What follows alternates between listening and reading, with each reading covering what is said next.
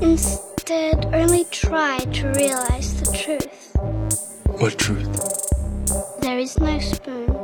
Read between the lines, bitch. There is no spoon. There, there is no spoon. Bitch. Fasten your seatbelts. It's going to be a bumpy night, bumpy night. Saludos amigas y amigos, yo soy Mario Alegre Femenías Y yo soy Rafa Colón. y esto es Desmenuzando. Yes. En el episodio de hoy vamos a estar hablando del largometraje puertorriqueño Antes que cante el gallo del director Ari Maniel Cruz, escrito por Kisha Tiquina Burgos, que está disponible ahora mismo en Amazon Prime. Pero antes vamos a bullshitear. Bueno, for free si pagas Amazon Prime. Sí, pero no es rented, como que no, no rented por tres pesitos. Exacto, exacto. Pero antes vamos a bullshitear sobre lo que hemos estado viendo o leyendo. Eh, específicamente viendo, vamos a hablar, Rosa, de lo más reciente. Y es que salió el trailer de Dune. La Yes. nueva película de Denis Villeneuve. Va, va a haber muchas pronunciaciones en francés en este Sí. episodio. Así que bear with us. Eh, la- el lanzamiento fue ayer. Hubo como que todo este evento a través de Twitter donde Steve, eh, no es Steve Carell, eh, Dios mío, el del Late Show. Stephen Colbert. Stephen este, Colbert, exacto, Stephen Colbert. Eh, entrevistó al cast eh, y justo cuando iban a dar el trailer se me cayó el internet y lo tuve que ver después en diferido, así que me chupé toda esa conversación con el cast para ver el trailer después nothing. en mi teléfono. Y pues yo quedé bien impresionado. Tú me tiraste por Messenger Room, meh, ese trailer está bien meh. Así que vamos a hablar El entonces de por qué tú dices que está meh y por qué yo digo que estoy bien pompeado con lo que vi. Sí. ¿Quieres que yo empiece? Sí, dale, empieza con el meh para acabar con un high Ok. note. Pues yo, obviamente, a mí me gusta mucho la película de David Lynch. Este, yo creo que ya podemos establecer con el episodio que yo dije that I love mess. Este, Sí. It's a beautiful mess. Como espero que sea el Snyder Cut. Y, y la he visto la versión unedited y la versión. Y fue algo como que cuando me dio el follón de, de meterme en sci-fi, como que esa película estaba ahí and it's very entertaining. Y todo el world building de Arrakis y los Fremen. Y el, el Queen Dark Star o como se llame. Entonces Revolu es bien appealing. Y cuando me dijeron, cuando esto no es la primera vez que tratan de hacer un, un remake de Dune, porque había una serie de sci-fi que quedó tan bien, bien como que blah. Y tú dijiste que este director lo iba a hacer y pues él es como que tiene un good visual style, so it's not a, not a problem. Pero entonces los actores son bien famosos and that's kind of a problem. Y para mí el, el, el me factor fue en parte porque el trailer entero es de Timothy Chalamet. Ujú, de Paul Y tú no Atreides. sabes quién es Paul.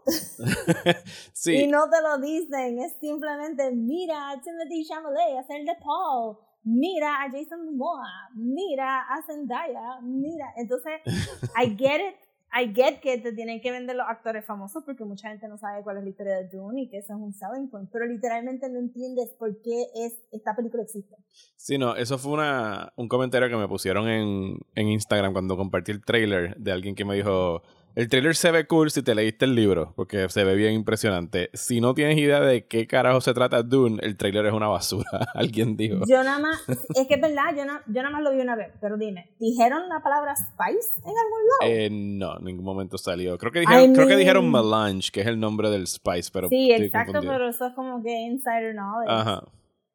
Y, y es como que, pero mira, tú sabes, el punto de ir a Arrakis es el fucking spice. You have to say the spice. You have to, the spice is life. Sí, pero, eh, pero esto este- es, el, es el first trailer, en realidad. Fue bien Sí. largo, dura tres minutos.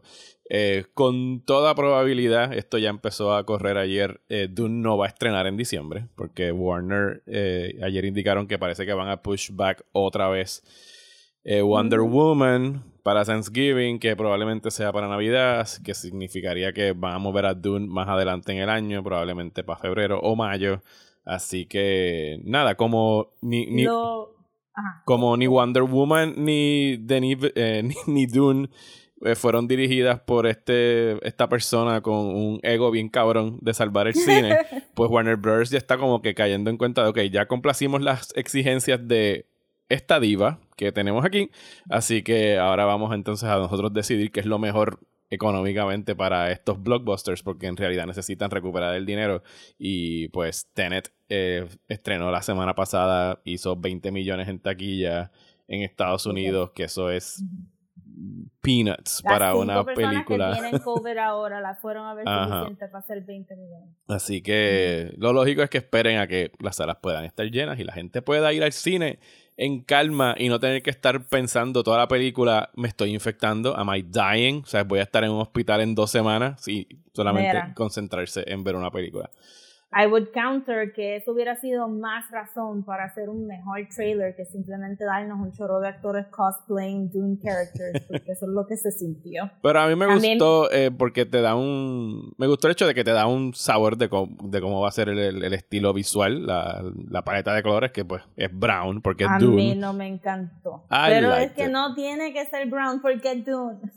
Pero es brown, está en el desierto, ¿de qué color va a ser? Claro que no, el desierto tiene tantísimos colores. Hay un literal painted desert en el northwest de Estados Unidos que tiene un zafacón de colores. Bueno, pero... Es- para mí es como que the, the easiest part. Y cuando vi la casa del Duke era como que, oh no, esto no va a tener ni contraste, porque la casa del Duke estaba llena del mismo polvo de, la, de las arenas de...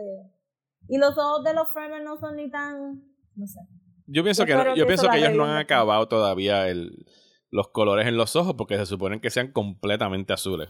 O sea, los ojos Es que de los Fremen. estaban completamente azul, pero con el color correcting que le están metiendo a esa arena. I mean, yo sé que, o sea, Estados Unidos y Europa piensa que arena es o sepia tones de México fake de Breaking Bad o desaturated colors y es como que sí, dale, no, no es como que todas las no es como que los egipcios tenían un zafacón de colores antes de que el tiempo se llevara todas esas pinturas y no es como que los griegos tenían un zafacón de, I mean, it's color, there's color.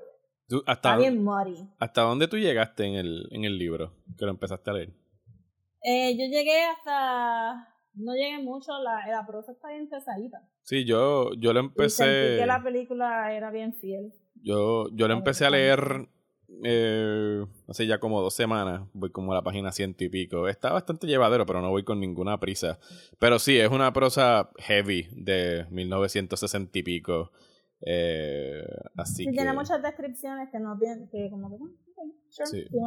El, el audiobook que estoy compartiendo con el libro está ayudando bastante porque es un all- no es un all-star cast, pero tienen diferentes actores para las voces y lo hace un poquito Sí. más dinámico que estar leyendo el Draft Pros. Pero, pero sí, man, I, I liked what I saw. Me, me tripió que incluyeron a Pink Floyd bien randomly, parecería, en la Ay, música del sí. trailer.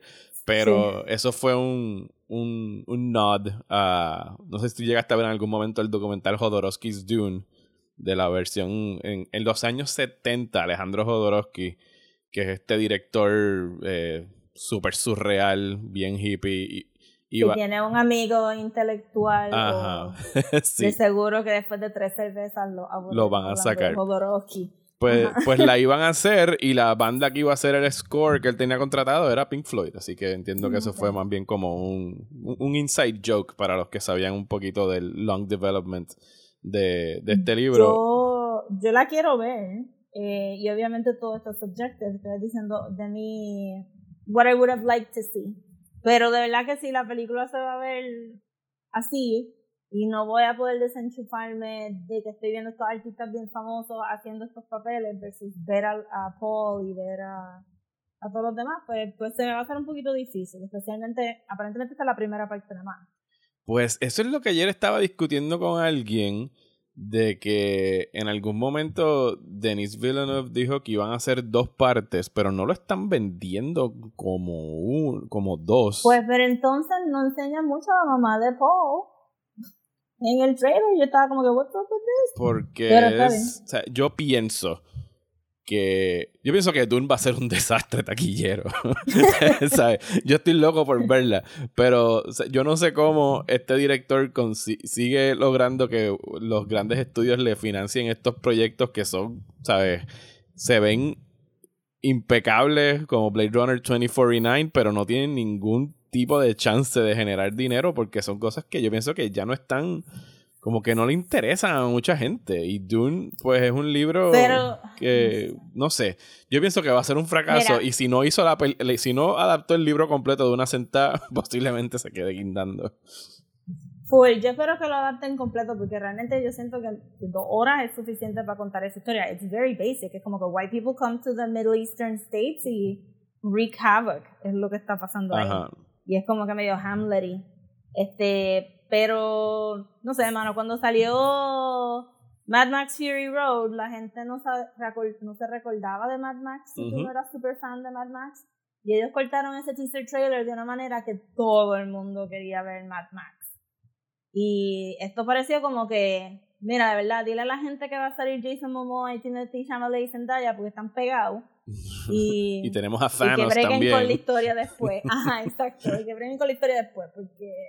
Tenemos a Thanos, Porque- tenemos a Poe Dameron. You know these Ajá. guys.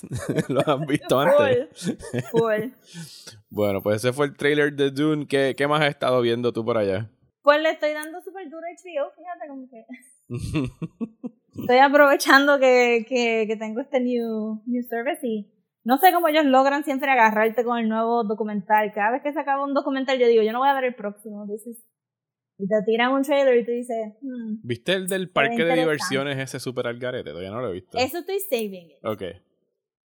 Porque no sabía, porque dieron el trailer del que estoy viendo que se llama The Vow. Ajá. Y era, el trailer era suficientemente ambiguo.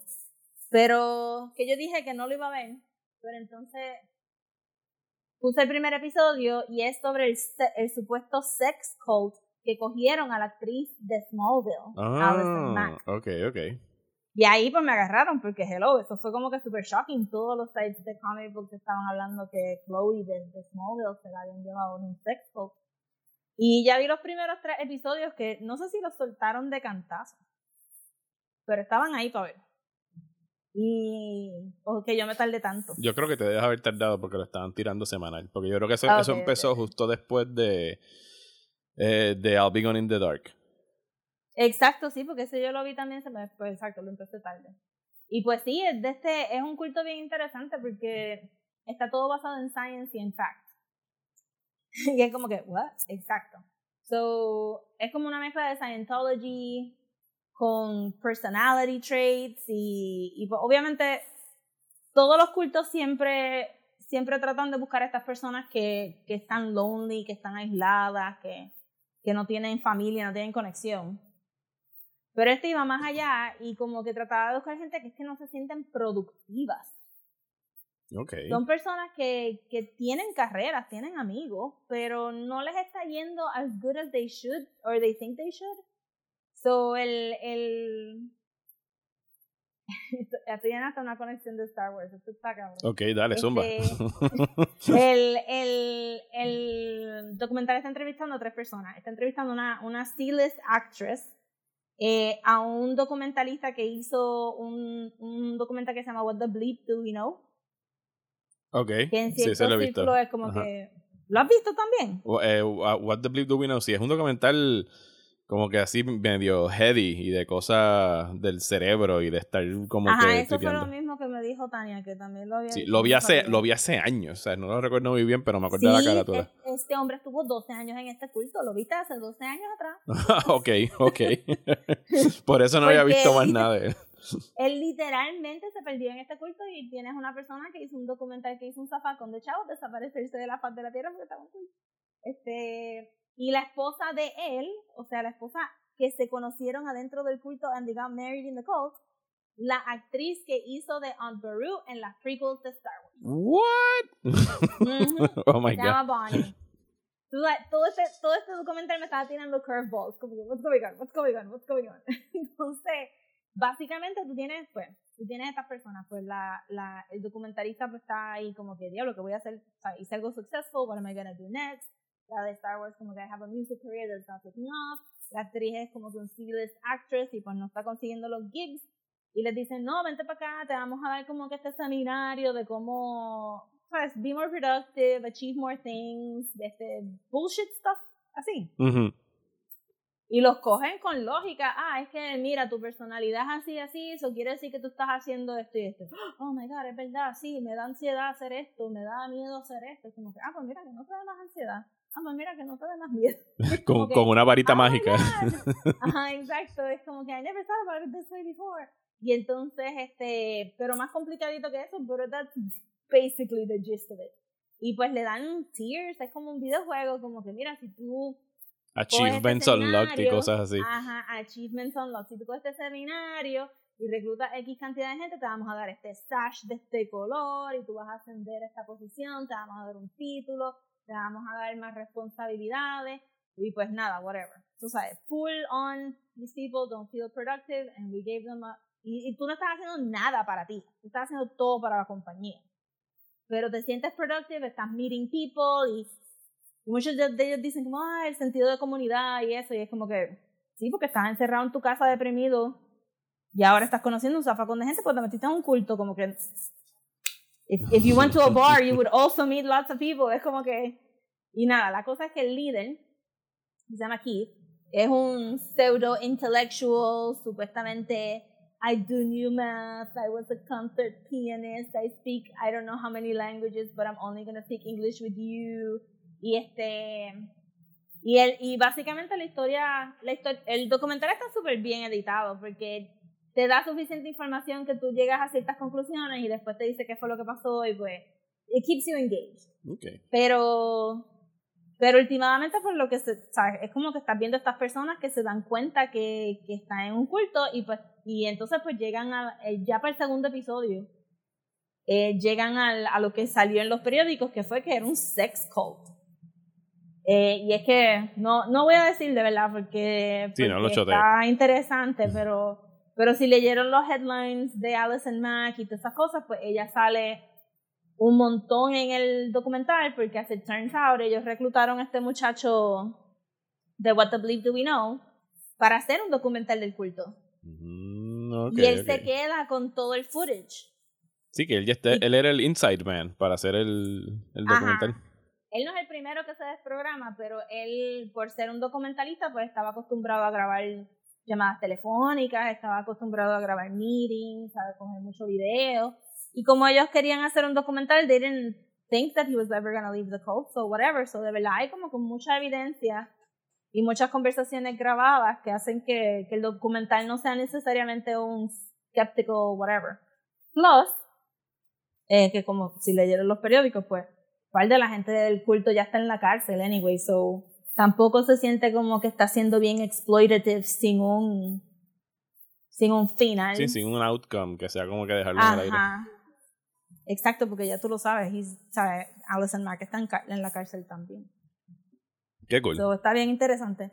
pues lo Y voy pues a poner en la lista. De verdad que, que estaba refreshing HBO todo este weekend porque no podía creer que había visto el último episodio que había. Que, Give me more. I need to find out more about this.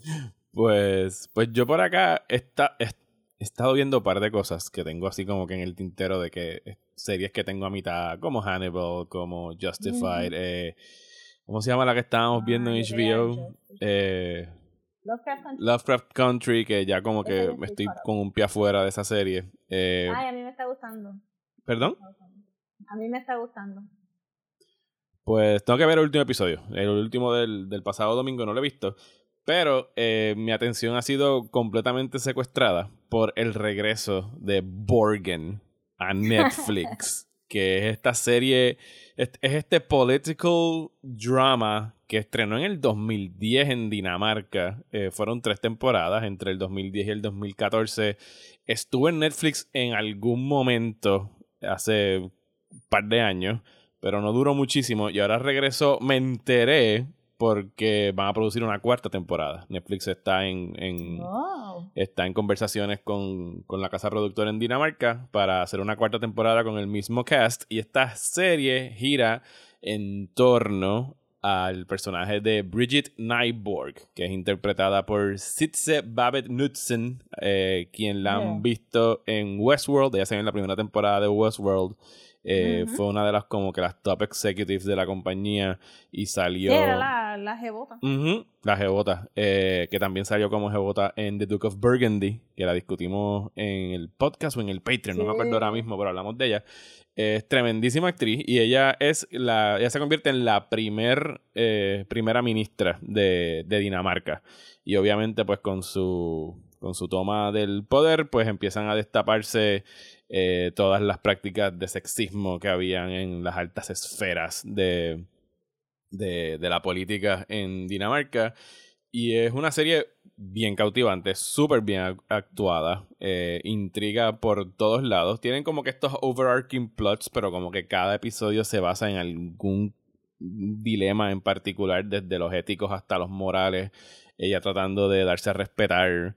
Eh, los the powers that be que quieren controlar el dinero en Dinamarca, tratando de ponerle en pie en todo lo que hace. Y ella, pues ella, ella era la candidata del, del Moderate Party. Ella era centrista políticamente, mientras estaban la izquierda y la derecha peleándose. Y por pura casualidad, no casualidad, pero por un, un, una- un acto muy astuto de su parte en el último momento, porque no sé si esto es como que súper preciso de cómo funciona la política en Dinamarca, pero los candidatos tenían un debate la noche antes de las elecciones. Sabes que eso usualmente no está tan, tan y tan pegado. Y por algo que sucedió en ese último debate, ella logra sobresalir y es eh, escogida. Y entonces, pues, es ese balance de ella tratar de, de hacer lo que sabemos, Rosa, que no se puede, que es estar en el centro. no se puede estar en el centro. Pero ella lo hace muy bien, ¿sabes? La serie es buenísima. Yo vi la primera temporada eh, hace ya par de años. Ya la estoy acabando otra vez en el rewatch para ver la 2 y la 3. Y si les gustan los dramas políticos, este de verdad que los va a atrapar porque no es ni la telenovela aquella que fue House of Cards, que uh, ya después de, de la segunda temporada, no es West Wing, que a mí me gusta, pero es esta visión súper utópica de la política estadounidense, pero Que sí o sea, que. de ensueño. Así que este yo creo que tiene un muy buen balance con los pies en, en la tierra. Tiene un episodio en esa primera temporada que es de, de Groenlandia.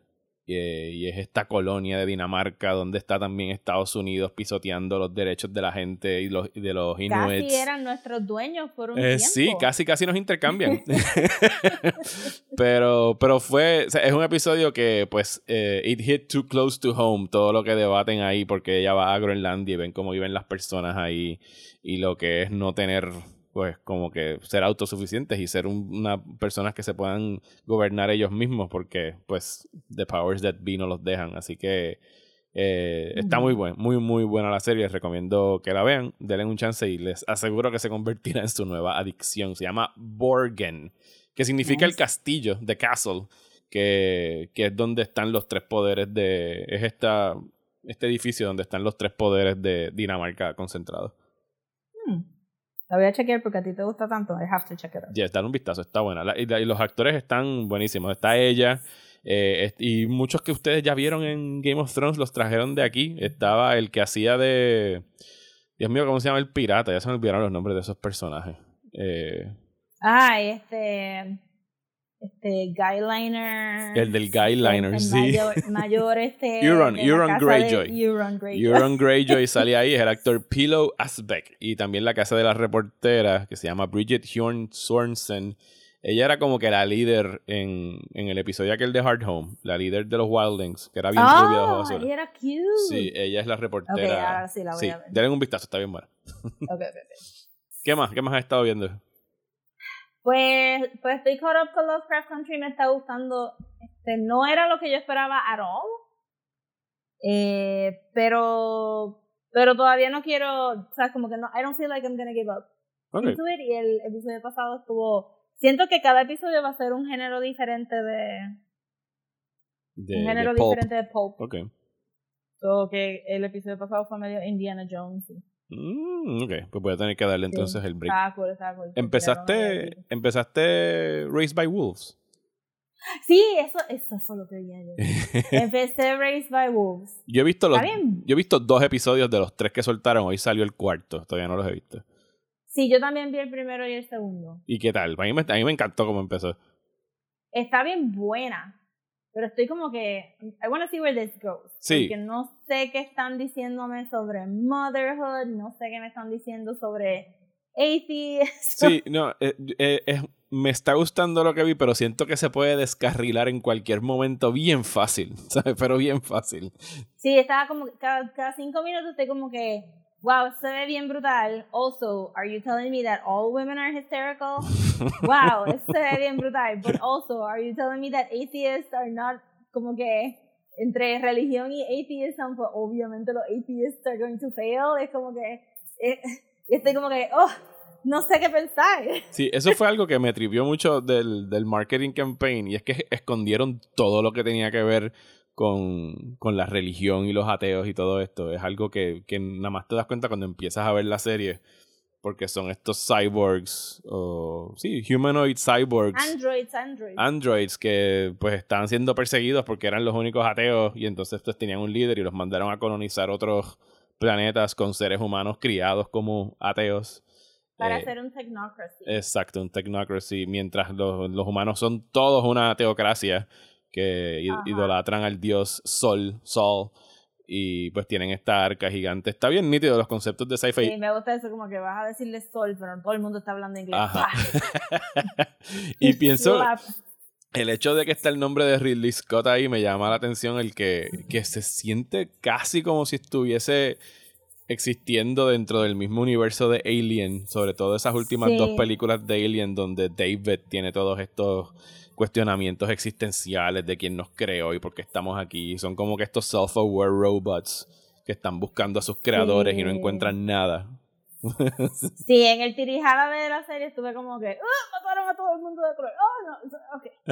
Eh, Sí, sí. pero Sí, sobre todo en ese principio dije, ok, o sea que mataste a todos los niños que, que eran de otras Bueno, etnias. Sí. Y este, maybe después podemos, maybe, maybe off, este, off the record podemos hablar sobre el core belief de los, este, de los, ¿cómo era que se llamaba? Los method something. Los La religiosos. religión de ellos, Ajá, sol de ajá. ellos. Porque me pareció súper random, pero la religión es random, pero fue como que, ¡ah! ¿What? Pero, eh, Sí, no, le podemos que- dedicar un episodio a lo mejor cuando se acabe y nos vamos full Sí, spoiler. porque es que está, está medio confuso, como que I cannot make up my mind si lo estoy encontrando incredibly sexist o incredibly como que straddling the line de lo que quieres decir. Pero definitivamente la conexión de Alien fue bien apparent cuando empezaron los androides a liquear blanco. and let me tell you, I could do without that, porque está bien nasty. Sí, esa, esa, esa lechosa que siempre han salido de los androides de Alien es como que, ah, pero... Pero, aquí está como que... ugh, está triviosa, está buena por ahora. Es, un roller coaster, de verdad. Bueno, de, de lo último que quería hablar es de una película que estrenó esta semana en Netflix que se llama Cuties, que en francés eh, su título era Mi- Mignons, olvídense, Mignon. lo estoy... ¿Mignon? Yo estoy pensando como filet mignon. Ah, Mignons. Sí, está bien. Mignon. Que, que sí se traduce, por lo que entendí, a cuties, como que estas chamaquitas, como decirle un nombre, un term of endearment a, a unas nenas pequeñas. Que esto fue un escándalo eh, cuando hace dos o tres semanas Netflix sacó un póster para promocionarla, que lo único que hacía era enfatizar a estas niñas menores de edad en posiciones provocativas, con poca ropa, haciendo twerking. Y pues el internet se volvió loco porque Netflix estaba promocionando eh, pedofilia, según ellos. Eh, pero nada que ver. Esto es una película que estrenó en Sundance. Desafortunadamente, Netflix pues la cagó con la manera como decidió atraer al A la público. directora le llegaron death threats. Sí, no, no, es absurdo. Y me da mucha pena con la directora. Se llama eh, My, Maimona de, de Keur, creo que se pronuncia su, su apellido. Eh, y la película no, no trata. Esto no es una película acerca de niñas haciendo twerking. Sí, hay niñas en la película que están practicando una secuencia de baile para un concurso en el que ellas, por lo que ven en los medios y en los videos de traperos y estas cosas, pues están imitando lo que ven, pero no lo entienden en ningún momento. Son niñas de 10 y 12 años. O sea que tiene un poquito de eso de, de la transición de entre la infancia y la adolescencia y gira en, gira en torno principalmente a esta nena que se llama Amy, interpretada por Facia Yusuf, que está genial la, la chamaquita. Que su personaje viene de una familia pues musulmana, bien tradicional, con todos los, los las restricciones patriarcales que le caen encima y encuentran estas nenas con las que se hace amigas una forma de liberarse y crecer y hacer cosas que ellas le gustan y no estar como que bajo este yugo del, de la religión, pero la información que le llega a ella pues viene, o sea, no tiene una guía, no tiene un filtro, o sea, ella ve e imita, así que en realidad la serie, la perdón, la película es más bien sobre sobre cómo estas nenas maduran y crecen en este ambiente donde por un Como lado las forzan a madurar sí, más. la- sí, las obligan, exacto. Y por un lado, pues les quieren meter la religión, si vienes de ese background más restrictivo en términos de, de, creencias, y por el otro lado los medios te están diciendo como que tienes que enseñarles nalgas, y tienes que parar los labios, y tienes que tirarte selfies y maquillarte y todas las cosas, y es o sea, una, una generación que está creciendo bombardeada todo el tiempo por eso, pues no, o sea, no lo hacen con malicia, están imitando lo que ven. Y hay que hacer un pequeño, porque un pequeño asterisco, porque la directora está cogiendo de su propia vida para hacer la película, pero también Francia es very anti-Muslim.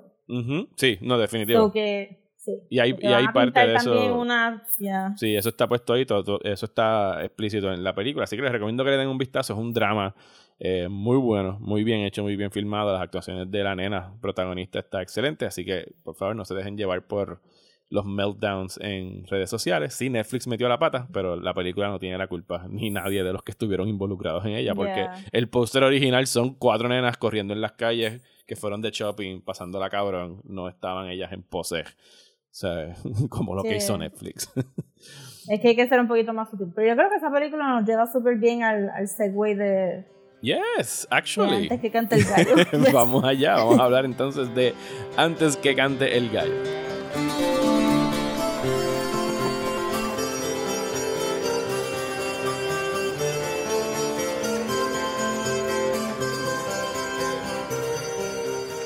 Pues en el 2016 estrenó cerca de septiembre antes que cante el gallo, el largometraje dirigido por Ari Maniel Cruz, escrito por Kisha Tiquina Burgos y protagonizado por Miranda Purcell, acerca de esta twin, sí, adolescente, de 12 a 13 años tiene cuando empezamos la película, que Mm. pues le canta el gallo, como dicen en el campo, es que le llega su...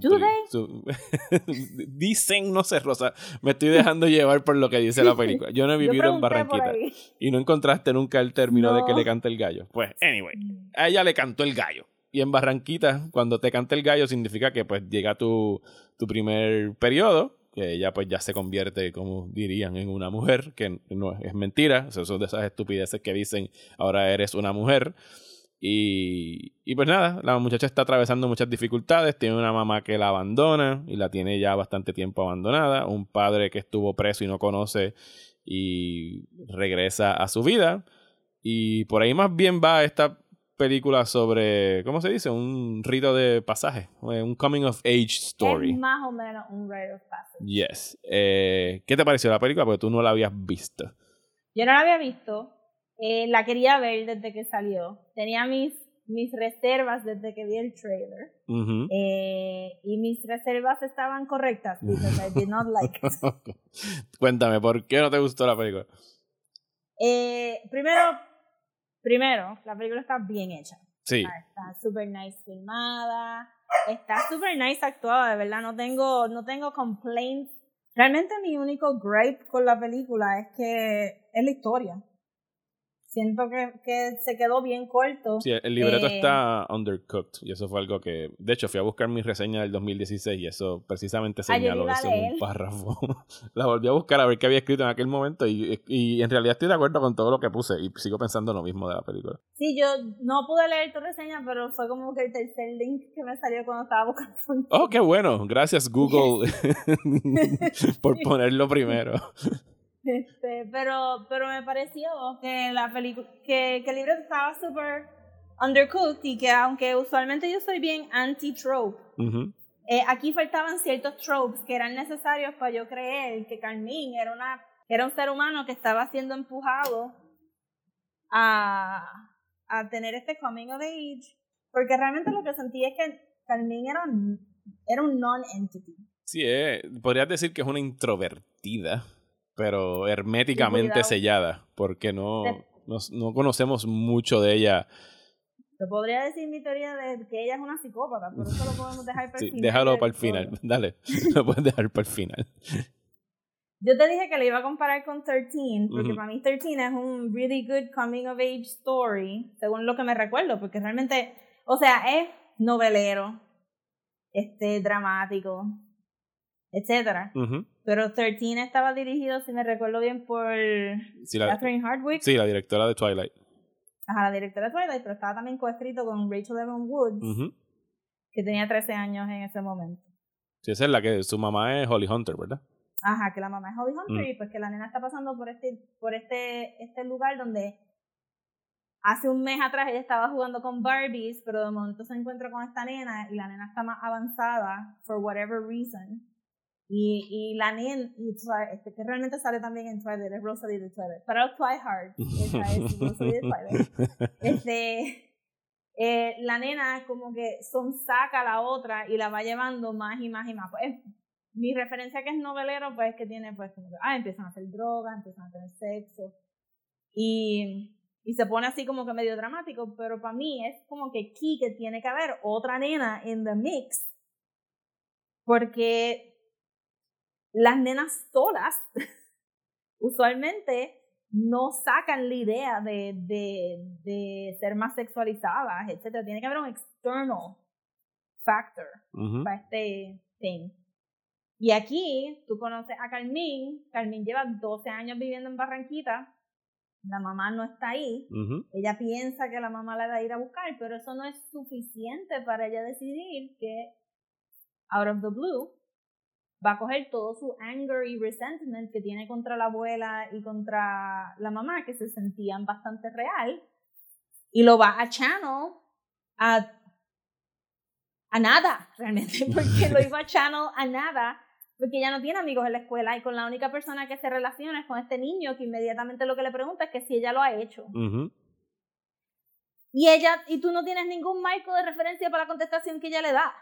No, y entendemos que no entendemos que es virgen, que es una nena que es virgen que no tiene ninguna experiencia. Entendemos, Ujú. But, do we know? No, we don't. Y entonces es como que esto, esta nena es un ball of anger y la muchacha que lo actúa se siente como, de verdad, un- en un momento yo pensé como, que esta- nena parece una leona, Sí. porque está bien encojonada todo el tiempo. sí, yo creo que yo la describí como una fiera, porque de- y de verdad te lo vende. ¿Sabes? Es, es vende. teenage angst, pero al máximo. Pero full. Pero entonces la película le quita todos los chances que ella tiene de poder. O sea, no tiene.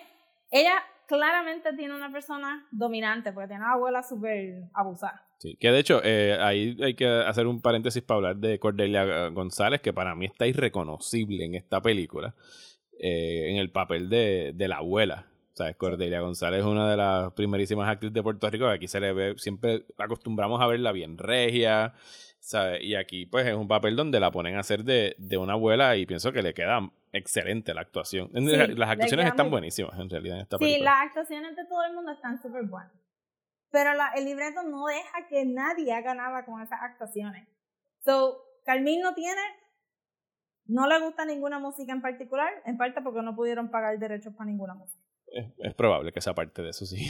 no viste, no viste de ninguna manera que tú la puedas asignar a una subcultura. Ella no pasa de vestirse inocente a vestirse slutty, no pasa de vestirse este como una adulta a una nena ponca, a una nena whatever, no se viste provocativamente en ningún momento. She's just se queda igual durante toda la película. No tiene ninguna decoración en su cuarto, which drove me crazy. No hay revistas, no hay este, no hay fotos de la familia, no hay lipstick, no hay nada, Sí, nada. no, no, no se siente como un lived-in space. Y en realidad tú pensarías que ya lleva años viviendo con la abuela. No es que estuvo Sí. ahí un verano solamente. Sí, exacto, que, que se siente bien temporero y en parte debería sentirse temporero porque ella no quería quedarse ahí. Pero en 12 años ella tenía que haber acumulado algo, tú sabes. Una nena de esa edad y no tiene nada de Pokémon en el cuarto, no tiene nada de... Como que no, no entiendo. Sí, algún póster de algún artista o algo por el estilo. Ex- o whatever, como que uno quiere chuchería, que si whatever, al- algo de la actividad, este, claramente ella le gustaba hacer actividades en la escuela, le dicen que ella cantaba bonito y que ella participaba antes, so she must have had something. Pero nada, entonces solamente se relaciona con este niño y este niño tampoco lo conocemos at all. Y desaparece mm, por y el resto de la desaparece de película. momento, como que eh, he could have been a ghost. en mi teoría de psicópata, él, él maybe ni existe. el nene es Tyler Durden. el nene Tyler Durden Poe. Y de momento la película decide que lo que va a, sonsacarla es el papá. Sí, eh, ahí, ahí es que yo And I empiezo a tener problemas. Yo tengo muchos problemas. Eh, Es mi principal problema con la película. Es la llegada de, de Rubén, que es el, el ex convicto, que es padre de Carmín. Interpretado por José Eugenio de Hernández, eh, una, una vez más, en una muy buena actuación de, de parte de él, porque eh, Rubén regresa a la vida de Carmín y Carmín siempre lo tiene, digo, siempre no, al principio cuando llega a casa lo tiene de lejito, porque para los efectos nos da a entender de que la abuela le dice, es que no te ve hace tiempo, yo entiendo que no la ve desde que tenía quizás tres años, sabes que era bien niña, estamos hablando a lo mejor de una pena de 10 años, 8 años, independientemente sí, si... ella estaba más apegada a la mamá. porque Claro. La mamá, Y no hay que si tú, de- si tú eres un niño de una niña de 12, 13 años, un, o sea, 8 años sin ver a tu papá es un mundo, es como si no lo conocieras. O sea, es un tiempo bien largo No, de es que ella tiempo. había como que set her hopes up to be with her mom. Ella no estaba pensando en su papá at all. Exacto. Pero entonces cuando llega el papá, esto se pone sumamente Freudian. Eh, y entonces esas son las partes que a mí se quedan bien undercooked y que no entiendo por qué están ahí. Porque por un lado No yo... un yo puedo entender por un lado el que Carmín de repente ante la falta de afecto y que llegue esta nueva persona que le hace caso, como que se sienta eh, protec- o sea, pro- protectiva de él y de su atención, porque el papá empieza como que a rapearle a la maestra de ella y ella siempre lo son, o sea, se lo lleva porque quiere que toda la atención sea de ella. Eh, empieza a tener lo que parecería ser que se está ligando al país. eh, Sí, en todo pero momento. el pai la sobetea full en la cama. Y ese es el problema. El papá eh, en cierto momento se le mete en la cama y le acaricia los muslos y las piernas y las... Parecería que las nalgas y se acuesta con ella en la cama, que no es un comportamiento que tú debas tener Normal. normal. Pero entonces tú dices, ok, pues esto va a ser una película de- del abuso de un padre con la hija, pero nunca llega a nada, ¿sabes? Nada más está esa escena súper random ahí y como que esto, estas miradas entre ellos, pero entonces no es que yo quiera ver al tipo abusando de su hija, es que entonces, ¿por qué estoy viendo eso? ¿Sabes? Exacto, es como yo te lo puse en Messenger, tú sabes, este, cuando, cuando la, la mamá de Carmín viene con el novio y el novio, el novio inmediatamente reacciona hostil a Carmín, tú entiendes que el novio es un douchebag, que está tratando de, de no coger a Carmín en serio porque ya se hizo de la idea de que él no quiere una nena teenager, Y que nos vamos, su familia y que se va y qué sé yo. Y Carmín se nota que tiene una actitud, que tiene como que un, este, eh, todas las nenas, saludos, este, mujeres que están escuchando desmenuzando. Cada vez que nos dijeron que éramos malcriadas, eso era lo que se estaban refiriendo. Carmín es bien malcriada. Que quiere decir que cuando tú ves un adulto, tú dices, no importa lo que tú estás diciendo, este, you are nothing to me. Y eso a los algunos adultos, it drives them crazy. Y el novio siendo un douche, el novio de la mamá siendo un douche, ok, lo paso. Pero ningún hombre en la película fue nice. Ningún hombre en la película no fue un douche. Y entonces aquí viene el papá y tú dices, pues claramente el papá va a ser un como que un símbolo de la masculinidad que ella está buscando. Y entonces tienes estas escenas de incesto y es como que hubiera sido más revolucionario que el pai hubiera salido de la cárcel y hubiera sido un actual person. Sí, un, el que haya que se haya rehabilitado en la cárcel, por lo que menos. se haya rehabilitado en la cárcel o, o at the very least que hubiera considerado a su hija como una persona. Este, porque la abuela estaba stressed out este, cuidándola y él pudo haber venido y haber sido como una persona que, ya, che, Carmín, yo sé que te fallé, yo sé que esto, whatever, en vez de estar diciéndole cada cinco segundos, diablo, tú estás bien linda, diablo, tú estás bien linda, que sonaba super weird Sí, en el contexto de un extraño. Entonces, este, por encima de eso, entonces, el esposo de la maestra de inglés también era un douche abusador. ajá. Que no lo muestran Pero- en ningún momento dándole la pela a la mujer, pero tú sabes que se la llevó. Claro, pero sí la agarró, entonces, mira, ok, la agarró por el brazo medio fuerte cuando la vio hablando con, con el papá de Carmen. Ujú. Pero tú sabes que, que cuando se enteraron de la affair, él, él, la tuvo que haber dejado en el hospital. Digo, la, la, ve- la vemos en la caravana religiosa, que es otra de esas cosas medias extrañas que introduce el, el Sí, libreto, mira, eso. Que tienen estos cultos que se dan entre estos platanales, eh, que yo entendería que están tratando de, de hacer algo como que la Virgen del Pozo, pero no quieren hacerlo directamente para no ofender a nadie. Y Pero un revival tent, aquí no se hacen revival tents. Sí, no, eso no sucede. Digo, por lo Tú sabes qué es eso, ¿verdad? Esa es la monja de lo que le pasó a Santiago. Es el, This is an indie movie.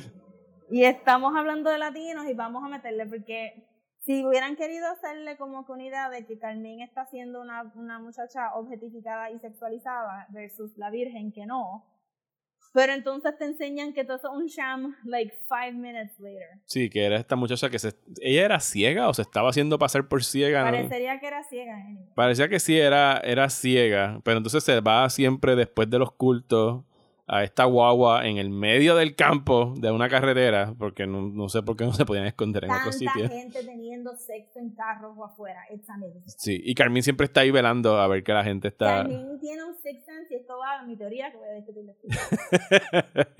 y, y pues está la curiosidad de ella de, de que pues están teniendo sexo, está viendo a dos personas teniendo sexo. Eh, But she does nothing with that curiosity. Tú sabes que en cualquier otra película, cut to a ella encontrando unas Playboy tiras por ahí o entrando a algún algún site en el internet. Yo estaba hoping que ella estuviera en la escuela dos segundos para que buscara cosas en Google y se encontrara con algo que dijera como Sí. que, ah, esto es lo que se o que le sugiriera es". algo de hacer al, al amiguito ese que ella tenía, pero tampoco se da. Lo más cercano es lo que le ocurre en la barra, eh, donde un tipo viene y se sobrepasa con ella y está borracha. O sea, es que ni siquiera Y- viene de ella la acción. ¿Y qué te está diciendo la película con eso? Eso está tan brutal. Es como que vinimos a coger a esta muchacha, a objetificar el cuerpo de esta muchacha en cámara y después no hubo ninguna repercusión sobre esto porque ella no se recuerda y después we forget that it ever happened. es como que es super annoying. Ella debió de haber tenido algún moretón o algo que le hiciera repensar como que, lo ¿qué pasó anoche? Y, y la llevara más a la depresión que la va a llevar el clímax de la película. Es como que si pusiste un rape scene y no tiene ninguna repercusión, you're just saying como que, pues, se la buscó, estaba borracha. Ujú. Sí, el, el libreto para mí sigue siendo el aspecto que está, o sea, es que no está fully realized en... A mí, a mí, yo, a mí me explotó la cabeza que fue una muchacha que lo escribió. Sí, eh, fue, eh, lo escribió aquí Chatiquina eh, Burgos. Y, y volviéndola a ver anoche, para mí la llave en realidad de lo que pudo haberse a lo mejor desarrollado un poquito más es específicamente la, el personaje de la abuela. Porque para mí el personaje de la abuela como que guarda esta, estos sentimientos encontrados entre resentimiento y amor por su nieta, porque está velándola en todo momento, pero a cierto, a, a- a modo de, de velar de que no le ocurra posiblemente lo que le pasó a ella, lo que le pasó a la mamá de Carmín, ¿sabe? Es algo que ella conoce y ha visto que pasa y está como que resignada que se va a volver a repetir todo el patrón otra vez. Pero entonces, ¿por qué tú vas a cortar eso? O sea, si tú quieres hablar sobre generational trauma de mujeres, porque tú vas a hacer que la abuela de Carmín sea la mamá del papá en vez de la... O sea, esto pudo haber sido una historia de que la abuela, la abuela ve que su hija falla dos veces y ahora se va para Estados Unidos y la va a dejar con esta muchacha y ella no quiere que Carmín salga como la mamá, como, como ya la abuela falló. Y entonces es overprotective, pero aquí there's no reason y entonces tampoco hay ninguna razón de pensar que Carmín era esta nena que estaba tan desviada porque por 12 años no hubo absolutamente ningún problema. Sí, hacía falta como que un poquito verla, eh, a lo mejor antes, un poquito, enco- encontrarnos con O ella es que antes. Contraste, es que faltaba contraste. Por eso fue que yo te dije después en el chat que esta película realmente es sobre masculinidad porque no es sobre Carmín, no es sobre las mujeres, es los hombres usando las mujeres. Y el momento que, que llega el país de Carmín, la película es del país de Carmín. Y Carmín no habla, no tiene pensamientos, no tiene. fuera de anger, no tiene nada. Y, y no, no, este, no habla. Sí, eh, Por mucho de la película, y es como que. es un- es una- ella es una, más una pasajera en su propia película. Full, full, full, full, full. Y tú la comparas, pues, como tuviste ahora Minions, este, tú sabes, tienes un grupo de niñas que se están sacando, que están intercambiando información, que están como que together in this. Y tú ves 13, que tienes otra nena que la sonsaca, y tú ves otros coming of age stories, y usualmente son grupos de amigos porque, porque todos estos pensamientos hay que hablarlos para que la audiencia sepa qué tú estás pensando. Sí, no, eh, yo no, o sea, no le resto mérito en la película en todo lo que se refiere a lo técnico. O sea, yo pienso Sí, que está- eh, Ari Mayel Cruz, eh, la dirección de él está excelente. Me gusta mucho el, el uso de la cámara handheld.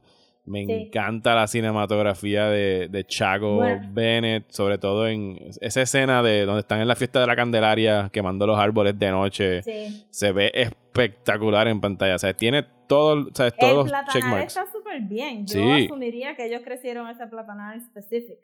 En- no creo que lo hayan derechito, crecido. Estaba como que. No creo que lo hayan Los crecido. plátanos crecen bastante. Bueno, a lo mejor ese platanal está. Tienen que haberlo encontrado. Eso fue en el, en el, en el location scouting. Vaya, porque el ambiente estaba bien, la cinematografía estaba bien. Este. Bueno, hasta, hasta el shot de ella caminando con el machete, que fue lo que usaron en el trailer. Ujú. que es ella ya como que full rage. Y si, si hubiéramos built up to that really well, Carmen hubiera sido como que, sí, como que mira, esta nena está llena de an- a- tanto anger que no puede ni hablar. Pero no nos dieron eso, nos dieron como que un no me thing ahí. Yo de verdad esperaba que ella fuera a chopear algo, pero ya, ya esa escena yo estaba full on en She's a Psychopath. Sí.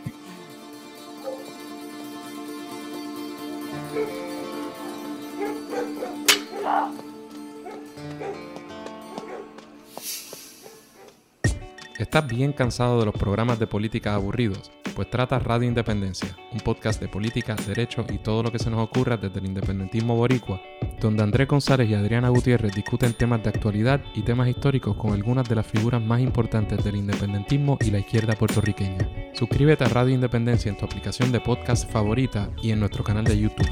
Únete ya.